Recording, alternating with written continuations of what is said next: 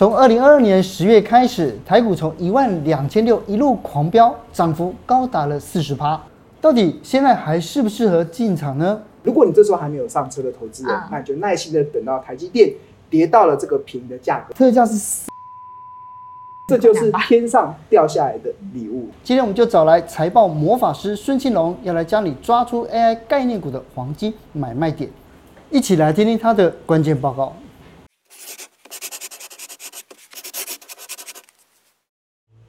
蔡尚华，你今年在股市有没有收获啊？有，有哦。上个月。有赚了一波，有赚一波不错，对啊。可是你对下半年的市场的景气看法如何？现在觉得有点居高思维，是，然后会担心，觉得说是不是开始要开始进入一个比较有点微保守型的操作？是，所以你现你现在的心态是趋向保守的。对对，所以你今天就要请到这个青龙哥哦，因为我之前啊看你的这个个人的频道上面讲，你说现在现在大家应该关注的，对不对？就是像红海、台积电这些，但是红海他说万事俱备，只欠东风，对不对？这个东风到底是什么？对，其实我认为现在投资红海啊，其实你要有八字真言嘛，就是万事俱备，只欠东风。哦，那这个万事俱备啊，是从哪几个方面来看啊？其实有几个。第一个啊，就是我们有观察红海的这个技术分析的这个线图啊，是非常漂亮哦。嗯、尤其它在今年的三月底的时候，它的月 K D 指标出现了在二十二这边附近低档的黄金交叉。那通常月 K D 指标出现低档黄金交叉的时候，通常代表它前一波的跌势已经结束了，甚至中长期趋势有机会由空翻多。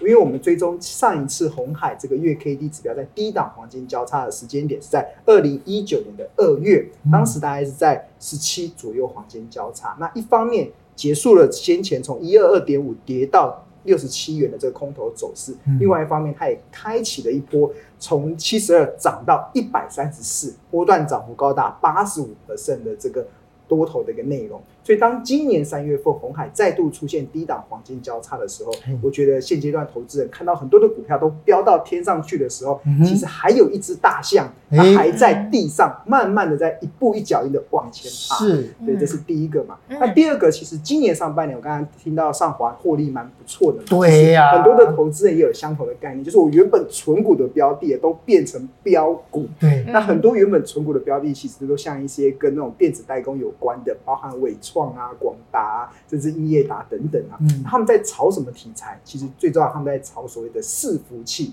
哦、AI 伺服器的题材。哦、但是我们仔细去翻开啊，全球的伺服器的市占率啊，如果红海说他自己是老二，绝对没有人敢说他是老大。嗯，怎么看呢？其实我们看到这是全球前十大伺服器的市占率啊，红海市占率是高达四十三%。是，那最近今年上半年飙很翻的这个广达市占率是十七趴。嗯。纬创市占率是十四趴，英业达更只有十二点八趴，所以从这个市占率来看呢、啊，大家不要小看红海在伺服器的这个核心的竞争力哦。是，那当然很多人会觉得红海的伺服器是不是比较低阶？红海的伺服器大概营收大概一兆台左右，一、嗯、兆台币，嗯，那其中有两千亿啊，是属于这种高阶的 AI 伺服器，嗯，所以只只是因为红海的股本太大了，它的营收的规模五六兆，所以两千亿可能。看起来感觉是非常的小，但是这个部分呢，它会持续的成长哦。因为对，因为目前红海的这个 AI 伺服器啊，它是透过它的子公司有一个在中国大陆挂牌的 FII 去做出货。他们目前其实已经呃出货给这个 Chat GPT 第四代了，甚至那个辉达在在在要。呃，下这个高阶的这个伺服器订单的时候，也都是下给红海，嗯、所以我们认为接下来的红海的这个 AI 伺服器的营收应该会出现大幅成长的一个状况。是，那除此之外，其实还有一个啊，其实我认为现阶段的红海啊，其实股价极度的委屈。诶极度的委屈，真的吗？低估的感觉，非常低估。现在 FII 红海光持有这家公司的市值啊，大概就一点六兆台币哦。但是红海现在目前在台股挂牌的市值只有一点五兆哦。所以换言之，如果我今天我够有钱，我把红海全部买下来，只要花一点五兆，然后再把它的子公司一用一点六兆全部卖光光，我还倒赚一千亿。我还不包含鸿我鸿海其他的子公司，是，所以我说为什么现在要找这种便宜的大象啊？对，其实红海我觉得都是呃，万中选一的一个不错的标的哦。哇，所以听庆荣哥这么说，大家可以好好关注红海哦。对。不过呢，其实我相信啊，最近台积电法说会刚结束，很多人也在关心台积电。而庆荣哥，你被大家称之为是财报魔术师嘛？嗯。观察一下台积电的财报，很多人这现在最关心的就是有没有机会再站上六百块。现在在讲说，他的法说会就变成法会了，对不对？对啊，很多人都在六百块这边套住。对啊，其实我们仔细观察，在七月二十号以来，所有的法人啊，对台积电的目标价啊，其实大家仔细看哦，最高的是统一证是来到四七百六十八，那另外像瑞银有来到七百四，啊，另外像第一金也有来到七百零七。即使这张图里面最低最低的目标价，这个中信啊，他们目标价都有六百零五元，所以很多人看到这个六百元以上的目标价，大家都觉得哇，台积电攻上六百块应该指日可待。是。那但是我现阶段认为台积电啊，要投资它，你一样也有所谓的八字真言哦。这八字真言叫做泰山压顶，有志难伸。听起来不太妙。对啊，可是这个泰山到底是什么呢？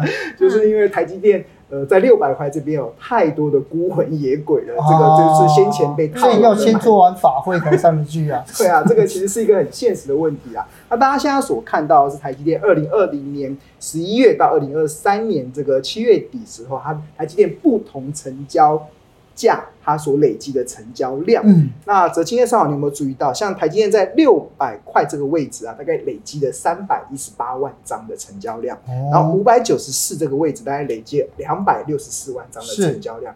换言之，台积电大概从五九四到六百元之间，大概累积了五百八十万张的成交量。嗯、那这个五百八十万张，我就称之为孤魂野鬼。这个就是先前台积电涨到六百块之之上的时候，很多人被套牢的这一块。所以台积电这一波其实要攻破六百啊，它必须得去化解这个五百八十万张等着解套的筹码。嗯，那如果以台积电的日均量大概三。三万张来看的话，其实呃六百万除以三 三万，哇，看要两百多甚至要三百个交易才有可能消化得了，至少一年以上。对，所以我昨天说它是泰山压顶。是，那这个泰山压顶不只有台积电哦，其实台股也是一样。台股现在目前其实，尤其我们今年看到它的这个台股的指数啊，从去年的十月份一二。六二九一路的攻到六月的时候来到万七啊，其实大家这一路看回不回的过程中，你会很明显发现，现在就面临到非常大的压力。对，为什么台台股很难越过这个万七，甚至往万八去攻啊？嗯、也是因为台股在万七这个位置有非常多的孤魂野鬼。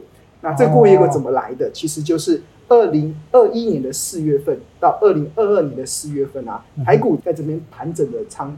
长达一年的时间，这边累计大概九十兆左右的成交量。嗯，所以这过程中虽然有些时候跌到了一万五千五，但是很快的攻上去。过程中虽然有些时候涨到一万八千六，但是很快的跌下来。嗯，所以换言之，大概在一万七千点到一万七千五百点这个位置啊，其实累积了非常多的呃套牢的卖压。是台股要这一次要能够越过啊，其实有一定的难度了。所以我才会认为，其实这一波台股要越过万七，甚至挑战万八。少则需要三个月，多则需要半年，甚至不排除要花一年的时间才有办法去消化那个上面的解套的卖压。是，但是不过一旦能够越过了这个天花板，会到多少？它的合理价会到多少？这合理价其实我们就要去关注，就是台积电，呃，今年的获利应该表现不是很好，所以我们就不太去看今年的获利了，嗯、但。但是如果是二零二四年啊，我们认为其实以现在目前所有法人预估台积电的 EPS 大概可以落到三十七点八二元，这是明年的获利，但今年顶多三十一。那今年的台积电大家就不用看了，不用太多的期待，你就去看二零二四年。那台积电如果二零二四年 EPS 可以来到三十七点八二啊，那它合理的价格会落在哪里啊？那我们可以用一个财报的公式，就是 EPS 去乘上一个。适当的本益比去得出它便宜价、合理价和昂贵价的一个区间。它的这个本益比，我们是参考二零二零年到二零二一年的时候，台积电的最高本益比落在三十一点二，它最低的本益比落在十八点八九，然后三十一点二除以十八点八九除以五，然后我们会划分出五个等份，分别代表了特价、便宜、合理、昂贵跟疯狂。对，然后在最后再用三十七点八二。这个 EPS 去乘上它的合理的本益比，然后可以得出它的合理价、便宜价跟昂贵价。那当然还必须得考虑联准会升息二十二码下对本益比下修三十三点七 percent 的影响。所以这样子的公式调整完之后啊，理解之后会得出一个数字。台积电到二零二四年以前，它的便宜价是落在五三五点四，嗯，然后它的合理价下缘是落在五九七点一，那上缘是落在六五八点九，是，那这个大概就是台积电在二零二四年以前合理的一个价格波动。那投资人要怎么能够赚钱？记住四个字：买低卖高啊，大家都知道啊，那就要耐心的等到台积电。如果你这时候还没有上车的投资人，那就耐心的等到台积电。跌到了这个平的价格，我相信这段时间台股的波动，台积或许是有机会来到这个价格。那如果它来到这个价格，就是一个不错的进场点。如果有一天它敢跌到这个特价，泽庆，你看特价是多少？特价是四呃四百七十三，这就是天上掉下来的礼物。这个天上掉下来的礼物，就是当财神爷来报道的时候，你记得要开门去迎接。是。嗯、不过其实庆荣哥刚刚已经有给大家一些目标价，大家可以自己去斟酌啦。嗯、但我很好奇的是，刚刚庆荣哥你有提到说，从去年十月一二六二九，然后一直到最近万六万七左右，其实大概涨幅也有四十 percent 左右哦。那其实还蛮多人都想参与这一波这个 AI 的行情的。那如果是长期存存股的这些朋友，在很多人想买 ETF，对、啊，然后有高股息啊，或是市值型啊，哪些人适合买高股息？哦、然后哪些人适合买市值型的 ETF？哦，其实不管是高股息或者是市值型 ETF，都是一个好的 ETF 的商品。嗯，但是有没有适合他的一个人去做配置嘛？对。那如果你本身是一个退休族，或者是你需要稳定的现金收益来支应你的可能一些退休的生活，那你就很适合去投资所谓的高股息。嗯比如说，如果你有五百万的资金，然后去买高股息的 ETF，那如果以殖利率五趴来讲的话，你一年大概就可以领到二十五万的股利，对，然后除以十二，那一个月就是两万多嘛，嗯、你就可以自己被动的帮自己加薪，就那个那个最低的薪资这样子。嗯、但是你还有其他的收入，比如说劳保啊、一些保险啊，这个就可以可以拉到一个不错的维持生活品质的一个方式。所以这一类的人，他很适合投资高股息 ETF。嗯，那但是如果啊，你是还在追求资产的增长，那其实我是个人不太建议投资高股息 ETF，而应该去投资所谓的市值型的 ETF。嗯，因为市值型的 ETF 啊，它才有办法去帮助你追求财富的真正的增长。因为依照过去的统计的一个数据啊，大概市值型的 ETF 它的报酬率，所谓的报酬率是包含了股息的报酬率，包含价差的报酬率。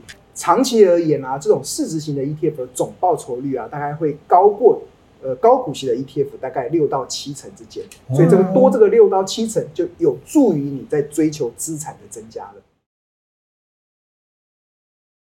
可是你看，像有这么多的这样 ETF 啊，像我像我自己，像我我大部分都放在市值型的里面，但但是市值型里面其实像很多，像有时候我们在看我在看盘的时候。